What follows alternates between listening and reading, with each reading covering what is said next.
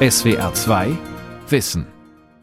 Mit dem Thema Laborfleisch, Essen ohne Tiere zu töten, am Mikrofon Ralf Kaspari. Tissue Engineering ist der englische Begriff für künstliche Gewebezüchtung, also zum Beispiel für die Züchtung von Herzmuskelzellen im Labor oder für die Konstruktion von künstlichem Fleisch als Nahrungsmittel der Zukunft. Die Biologin Petra Kluger von der Hochschule Reutlingen arbeitet in diesem Bereich. Sie versucht mit ihrem Team künstliches Fleisch aus isolierten tierischen Zellen zu züchten. Das Fleisch hat viele Vorteile. Es hat eine sehr gute Umweltbilanz, weil man im Vergleich zur konventionellen Fleischgewinnung viel weniger Ressourcen benötigt, also weniger Wasser, weniger Landflächen und es werden weniger Treibhausgase produziert. Außerdem kommt es dem Tierwohl zugute. Mein Kollege Jochen Steiner hat mit Professor Petra Kluger über dieses Thema gesprochen. Ja, schönen guten Tag, Frau Kluger. Freue mich, dass Sie da sind. Guten Tag.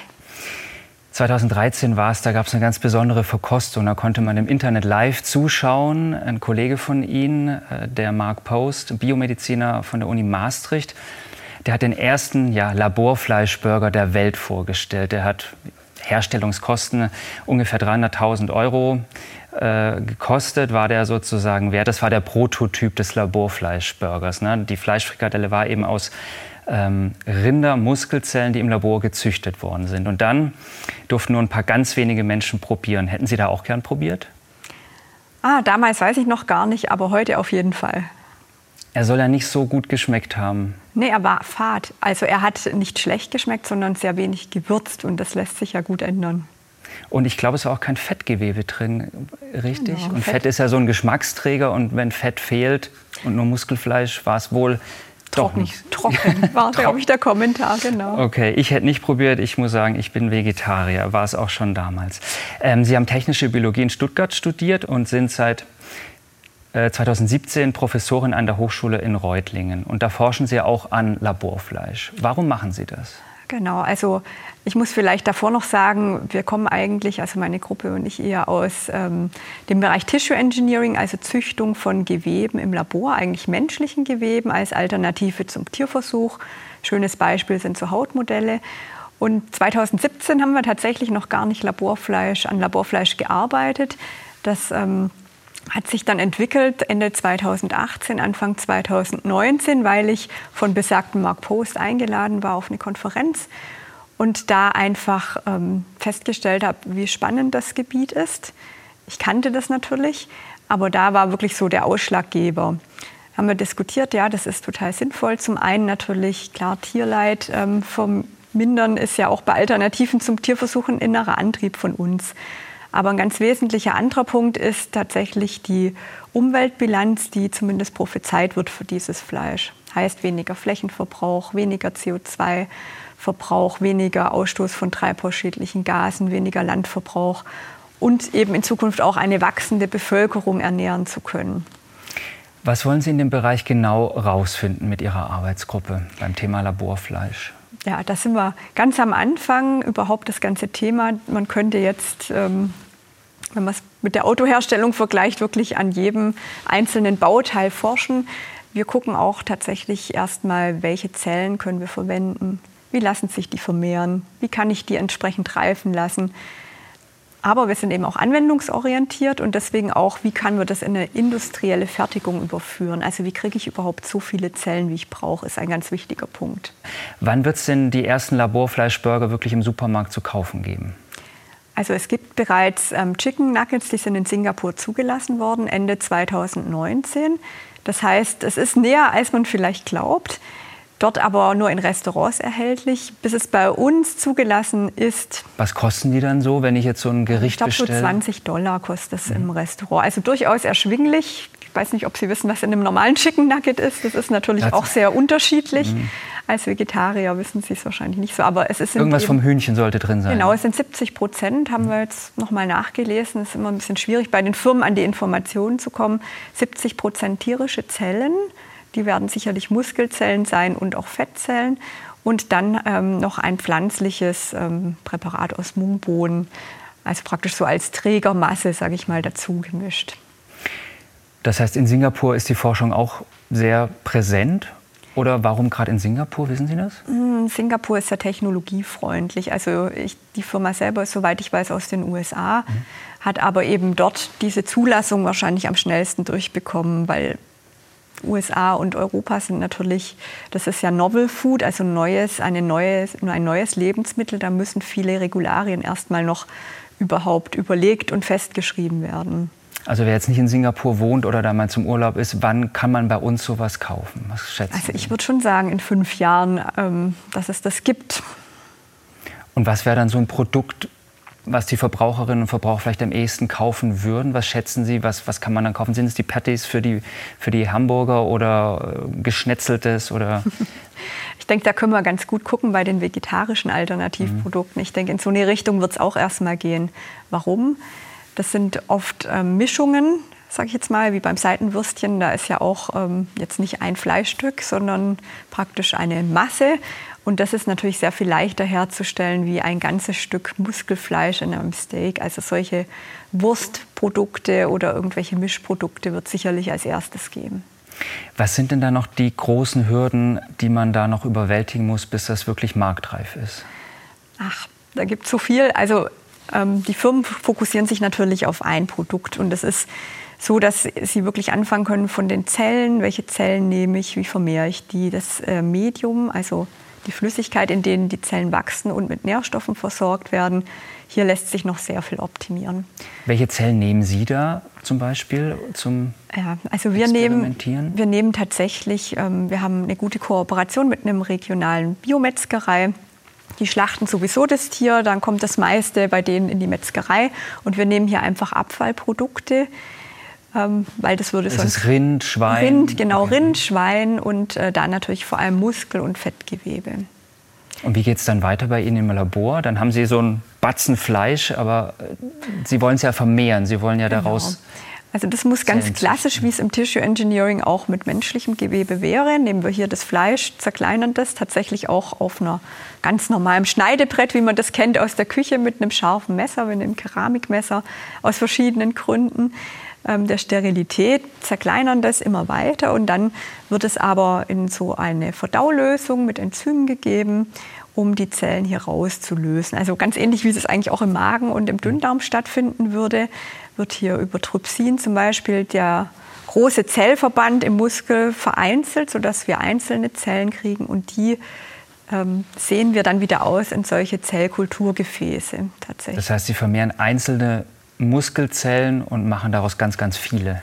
Ich muss noch ein bisschen genauer sagen, also wir nehmen tatsächlich die Vorläuferzellen von Muskel und auch von Fettgewebe, weil die können sich halt noch sehr gut vermehren. Die das ausgereiften, sind, das diese Stammzellen? Dann? Das sind Stammzellen.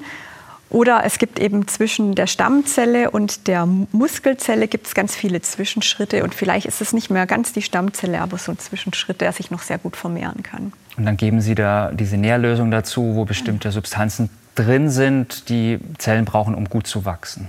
Genau. Und dann vermehren die sich und dann haben sie ganz viele.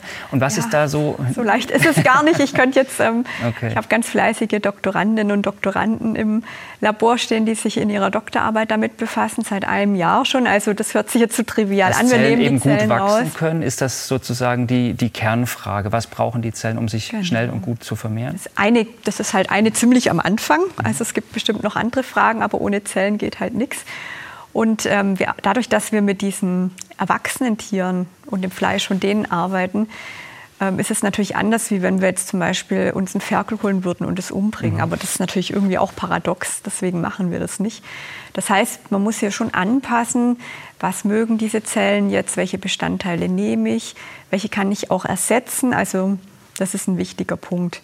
Weil wir wollen natürlich auch weg von tierischen Produkten, die in diesem Zellkulturmedium sind. Mhm. Da wird häufig Serum noch verwendet, aber das widerspricht natürlich dem ganzen Gedanken vom Clean Meat, also vom Fleisch aus dem Labor. Sondern wir wollen eben auch gucken, das ist auch ein Teil unserer Forschung, können wir hier beispielsweise pflanzliche, ähm, pflanzliche Produkte verwenden. Okay, dann haben Sie irgendwann, sagen wir mal im besten Fall, ganz, ganz viele Zellen, aber das kann man ja noch nicht essen. Wie geht es denn dann weiter? Ja, tatsächlich den Fall zu erreichen ist schon schwierig. Ich hoffe, das kam jetzt an. Ähm, wir haben wir machen noch so einen Zwischenschritt. Wir machen nicht gleich das Steak, sondern wir machen noch solche Kügelchen aus ähm, vielen, vielen hunderttausend Zellen, sogenannte Spheroide. Das ist so ein bisschen unsere Idee, dass wir hier wirklich wie so kleine Legosteine machen und dann nachher die verwenden können, um verschiedene Produkte herzustellen. Es gibt auch viele andere Forscher, die nehmen dann diese Zellen und bringen sie direkt in eine dreidimensionale Trägerstruktur aus, auf. Also das kann zum Beispiel ähm, ja, irgendein Gelatine, vielleicht jetzt tierischen Ursprungs, dann auch nicht so schlau, sondern irgendein anderes, was könnte man denn noch nehmen? Ähm, Agarose oder so irgendwelche Materialien, die dann auch Struktur und Dreidimensionalität geben. Dann sieht das aus wie ein richtiges Steak dann oder wie hat man sich das vorzustellen? Ja, das fragt leider jeder, weil irgendwie jeder sofort mit dem allerperfektesten Produkt daherkommt, das es gibt. Und ich frage Sie jetzt mal, aber Sie sind Vegetarier, aber vielleicht erinnern, weiß nicht, waren Sie schon immer Vegetarier? Hm, nicht ganz, aber es ist schon wirklich lange her, ja. Genau, aber vielleicht der eine oder andere erinnert sich, ich meine, selbst wenn ich ein Steak beim Metzger kaufe, ist es nicht immer gut. Mhm. Also es gibt schon Unterschiede von Tier zu Tier. Und jetzt wirklich die Messlatte ganz nach oben zu hängen, ist schon ein bisschen. Die Frage ist ja vielleicht auch, muss es genau. wirklich auch aussehen wie ein Steak? Was wollen die Verbraucherinnen und Verbraucher? Wahrscheinlich würde man mit einem geschnetzelten anfangen, das vielleicht, wo die Struktur so nicht so wichtig ist. Genau, also ich denke auch, wahrscheinlich kann man das Steak auch irgendwann herstellen. Das wird aber natürlich sehr kompliziert und ziemlich teuer und eine sehr hohe Messlatte. Deswegen denke ich auch, dass solche gemischten Produkte sicherlich sinnvoll sind für den Anfang. Wir haben sehr viele so Produkte, in die Brät zum Beispiel reinkommt. Man denke an die Maultaschen, man denke an die ganzen Würste und so weiter. Ich denke, das ist sehr viel einfacher und lässt sich eben auch sehr viel schneller realisieren. Wenn es das äh, Laborfleisch in welcher Form auch immer dann im Supermarkt zu kaufen gibt, glauben Sie, die Verbraucherinnen und Verbraucher werden dann zugreifen oder würden die sagen, Fleisch aus dem Labor, da lasse ich lieber die Finger von? Also ich denke, das wird sehr gemischt sein. Und es ist mir auch ganz wichtig zu sagen, wir wollen ja, also wir, die Menschen, die sich damit beschäftigen und auch die Firmen wollen niemand äh, zwingen, das zu essen. Natürlich nicht. Es wird wieder die alternativen Fleischprodukte, die es schon gibt, die vegetarischen Produkte, einfach den Markt erweitern. Und dann kann eben jeder entscheiden, gehe ich weiter zum Biometzger, kaufe ich das billige Fleisch im Discounter, kaufe ich ein vegetarisches Produkt, das ist sicherlich auch sehr gut, oder nur die Zucchini geht natürlich auch, oder kaufe ich eben das. Ich persönlich glaube, dass hier viele probieren werden. Ich sehe das auch selber, dass ich inzwischen immer wieder angesprochen werde, wann können wir denn mal kommen zum Probieren. Also eine gewisse Neugierde ist da und das freut mich weil vor, ich habe 2013 zum ersten Mal in meiner Vorlesungsreihe, die eigentlich so im biomedizinischen Bereich ist, habe ich immer eine Vorlesung, mache ich dann zu Weihnachten so als crazy Geschenk. Vorlesung, so die, mhm. genau die Fleisch aus dem Labor Vorlesung. Und am Anfang haben so vereinzelt ein, zwei sich gemeldet und jetzt bei den Studierenden zumindest waren da wirklich sehr, sehr viele Hände oben. Also ich glaube, das Interesse ist da. Ob sich das dann durchsetzt, dass alle das weiter essen, muss ja gar nicht sein. Aber es kann eine gute Ergänzung sein zu den, wie Sie gesagt haben, zu den vegetarischen Alternativen zu Fleisch. Ich denke, je besser das wird, umso mehr. Also wir wollen gar nicht unbedingt die Vegetarier da überzeugen, weil für den Planeten ist bestimmt am besten, wir wären mehr Vegetarier. Weil auch da muss man genau hinschauen, nebenbei bemerkt, wo was herkommt. Ich denke, ähm, vielleicht so die Konkurrenz soll eher zu dieser Massentierhaltung sein. Also dieses billige Fleisch, da können ja auch die Bauern nicht richtig von leben. Das ist ja nicht mehr schön. Und ähm, wenn man da wirklich äh, vielleicht ein paar überzeugen kann, statt das ganz billige Fleisch zu kaufen, dann hoffentlich auch ein relativ preiswertes Fleisch aus dem Labor. Das fände ich schön, so in 15 Jahren. Ähm, Sie haben es gerade angesprochen, Laborfleisch oder Clean Meat hat viele Vorteile, aber ist es denn wirklich so viel umweltfreundlicher ähm, als in Anführungszeichen normales Fleisch? Weil Sie brauchen ja auch diese Bioreaktoren, die brauchen ja auch einen gewissen Rohstoffinput. Strom braucht man wahrscheinlich auch, damit äh, Licht. Ne? Ähm, Gibt es da Rechnungen, wie viel umweltfreundlicher Laborfleisch wirklich sein kann? Also es gibt Studien, die hier einen deutlichen Vorteil versprechen. Das sind natürlich Studien. Also man muss, wenn es dann wirklich ähm, mal signifikant viele Firmen gibt, das sicherlich noch mal neu berechnen. Aber der Unterschied war dermaßen groß in den verschiedenen Bereichen, dass selbst wenn man da Abstriche machen muss, ich denke, immer noch ein deutlicher Plus, ein deutliches Plus für das Laborfleisch übrig bleibt. Ja. Laborfleisch ist ein Arbeitsfeld, aber dann geht es auch äh, um, um äh, tierische Zellen als Alternative zu Tierversuchen. Woran forschen Sie da? Das ist eigentlich unser viel größeres Arbeitsfeld, auf dem ich ja auch schon viele Jahre unterwegs bin. Wir forschen hier daran, dass wir praktisch im Labor Gewebemodelle aufbauen möchten, die Tierversuche vermeiden können. Aktuell zum Beispiel arbeiten wir schon seit einigen Jahren sehr intensiv am Fettgewebe, was ich dann eben auch fürs Fleisch wieder brauche, weil hier natürlich viele Erkrankungen mit korrelieren. Adipositas, Diabetes, Morbus Crohn, viele Herz-Kreislauf-Erkrankungen ähm, sind hier eben sehr stark ähm, im Bezug mit diesem Fettgewebe. Aber solche Modelle an, an Zellen im Labor, die gibt es ja, glaube ich, schon. Was ist jetzt bei Ihnen anders? Oder nehmen Sie andere Zellen? Was ist da neu? Also es gibt ähm, schon zum Beispiel Hautmodelle. Meistens sind es epidermale Modelle, also die oberste Hautschicht. Die werden auch häufig in den Pharmafirmen oder Chemiefirmen für schnelle Tests verwendet. Also da nimmt man glücklicherweise schon gar keine Tierversuche mehr. Das hat die EU auch bei Kosmetik zum Beispiel schon lange verboten. Und ähm, dann gibt es eben Modelle, die haben noch die Schicht drunter, das ist die Dermis. Da spricht man von Vollhautmodellen, aber eigentlich fehlt noch eine dritte Schicht, nämlich das Fettgewebe, das drunter liegt. Und so ein Modell haben wir zum Beispiel aufgebaut. Also Sie sehen, das Fettgewebe spielt da eine wichtige Rolle. Was könnte man an dem Modell jetzt testen zum Beispiel? Ah, genau, also die Fettzellen sind sehr langlebig und die lagern zum Beispiel auch Umweltgifte ein. Wahrscheinlich, das möchten wir erforschen. Also es ist halt sehr komplex, unser Organismus. Und je mehr ich den nachbild, um, umso komplizierter wird es, aber umso mehr kann ich eben auch eine zutreffende Aussage wirklich ähm, bekommen. Also so Umweltgifte-Einlagerung ist ein wichtiger Punkt, aber auch. Was wäre da ein Beispiel für so ein Umweltgift, was ich da einlagern könnte? Ah, wir hatten gerade ein Projekt, das ist jetzt letztes Jahr aufgelaufen. Da haben wir zum Beispiel geguckt, ob so Bestandteile von Feinstaub vielleicht auch mhm. durch die Haut eindringen können. Oder theoretisch ähm, ja, man könnte auch gucken, Partikel von irgendwelchen Kosmetika oder Medikamente, die eben auf die Haut aufgetragen werden. Was ist bei der Feinstaubstudie rausgekommen? Ja, das war gar nicht so einfach. Ähm, also man sieht schon, dass sich hier Sachen einlagern können. Allerdings haben wir noch so eine hohe Konzentration drauf geben müssen, einfach weil wir die Methode erst etablieren mussten, dass wir eigentlich weiter forschen wollen, weil wir haben das in der Luft viel verdünnter. Also da ging es erstmal darum, überhaupt zu schauen, ob ich das machen kann, dass ich solche Stoffe nachweisen kann. Genau, also da wäre es ganz spannend, wenn wir ein Folgeprojekt hätten, weil das ist ja ein Thema, das uns auch alle interessiert.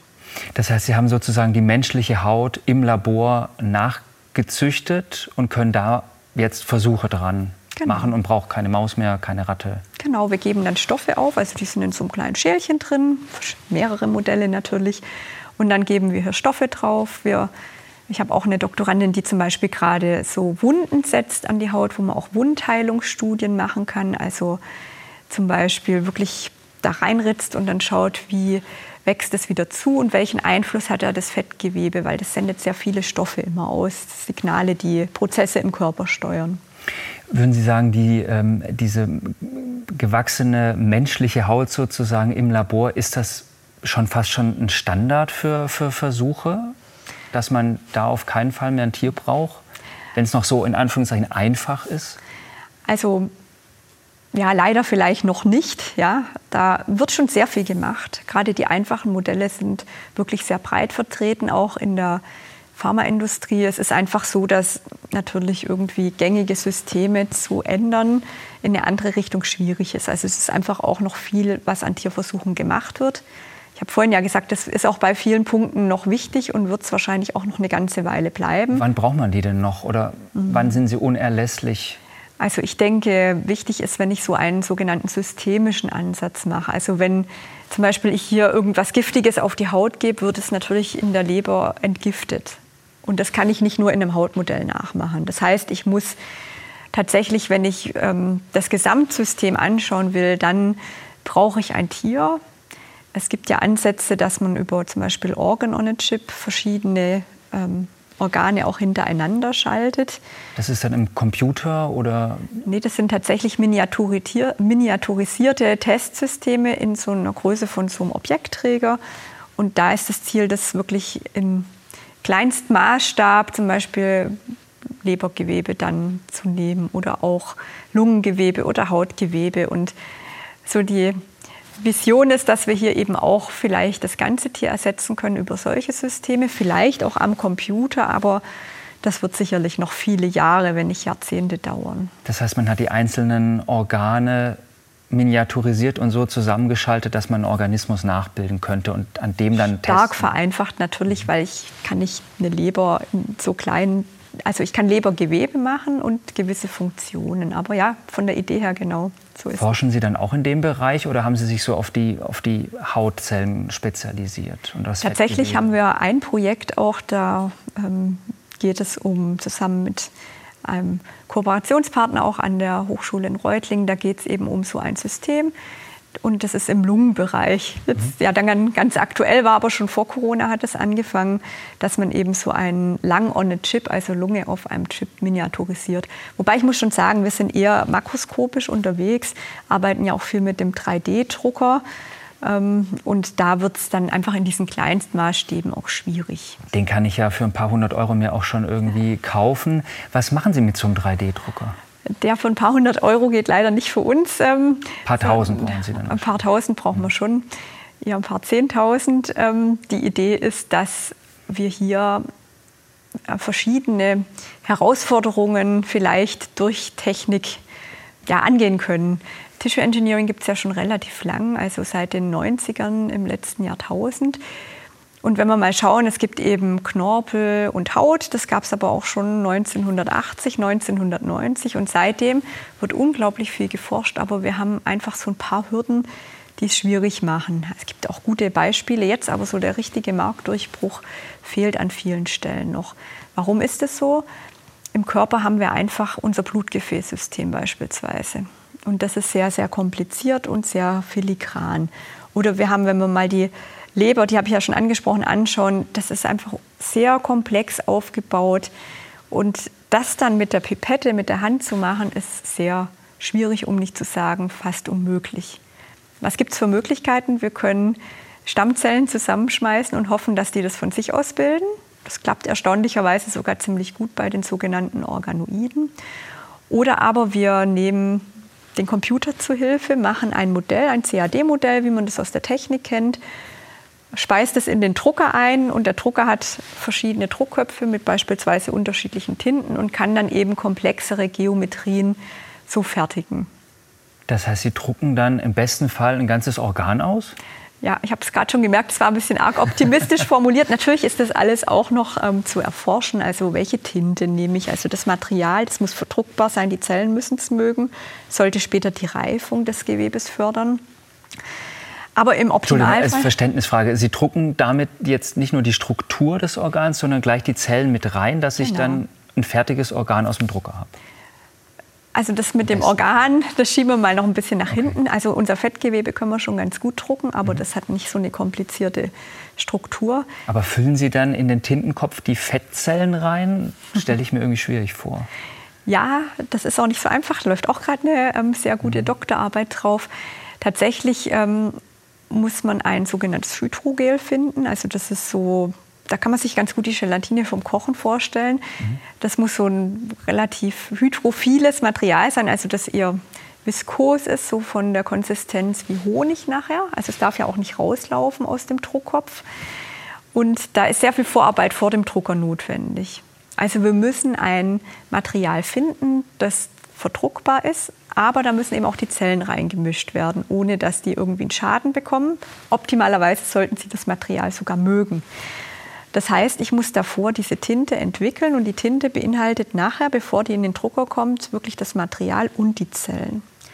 Und dann kann man sich wirklich vorstellen, wie bei so einem Lego-Bauprinzip, dass man jetzt wirklich Stück für Stück das aufbaut. Und wir nutzen eine Technik, die ist so extrusionsbasiert. Das kann man sich vorstellen wie eine Zahnpastatube. Ähm, wirklich über Druck kommt dann so ein Strang raus und der wird aber über einen Druckkopf eben gemäß dem Muster dann gedruckt. Was bekommen Sie dann, wenn Sie das Produkt haben? Was machen Sie dann damit? Naja, erstmal muss man fairerweise sagen, die meisten drucken solche kleinen Gitterstrukturen, also mit so Löchern drin. Warum? Weil dann habe ich das Problem mit der Versorgung nicht mehr. Ja, dann kommt das Medium überall hin und ich brauche nicht dieses Blutgefäßsystem, was ich mhm. vorhin angesprochen habe. Ähm, wir probieren auch ein bisschen komplexere ähm, größere Stücke zu drucken, aber meistens bekommt man sowas, das sieht ein bisschen aus wie so ein runder großer Gummibär. Vielleicht auch von der Konsistenz her, dass man sich vorstellen kann. Und vielleicht, weil ich gerade Konsistenz sage, das ist tatsächlich überhaupt nicht trivial, irgendwas zu bekommen, das in die Höhe auch eine Stabilität hat. Weil es darf natürlich nicht weglaufen. Und wenn ich jetzt mehrere von diesen, ähm, von diesen Strängen aufeinander drucke, dann könnten die auch alle zu so einem klipprigen Gebilde weglaufen. Also muss ich hier eben auch eine gewisse Quervernetzung hervorrufen. Aber das heißt, das ferne Fernziel wäre dann eines Tages mal wirklich vielleicht sogar ein menschliches Organ aus so einem Drucker rauszubekommen? Ist das irgendwie realistisch? Könnten Sie sich das vorstellen? Das kann ich mir schon vorstellen, bloß nicht immer so früh, wie es ähm, dann vielleicht manchmal postuliert wird. Es gab, ich glaube, es war 2019 oder 20, na 19 war es, gab es ja schon mal so eine kleine Hypewelle, die kam auch im Sommer, dass Menschen in Israel ein Herz gedruckt haben. Weiß nicht, vielleicht erinnern Sie sich daran. Und das ging sehr unterschiedlich durch die Medien. Ja. Manche hatten das sehr reflektiert gezeigt, andere gar nicht. Ich wurde dann auch angerufen von bekannten Menschen, könnt ihr auch ein Herz drucken? Das ist ja toll, macht es mal. Was haben Sie dann gesagt? Dann habe ich gesagt, ja, guck mal doch auf die Größe, weil letztendlich war das halt so groß. Und ähm, es das hat, glaube ich, schon geschlagen. Ne? Also die Funktion war da, ja, aber noch nicht. Naja, es war eher die Anatomie da. Mhm. Also das war, das war schon ein guter Fortschritt, mhm. ja.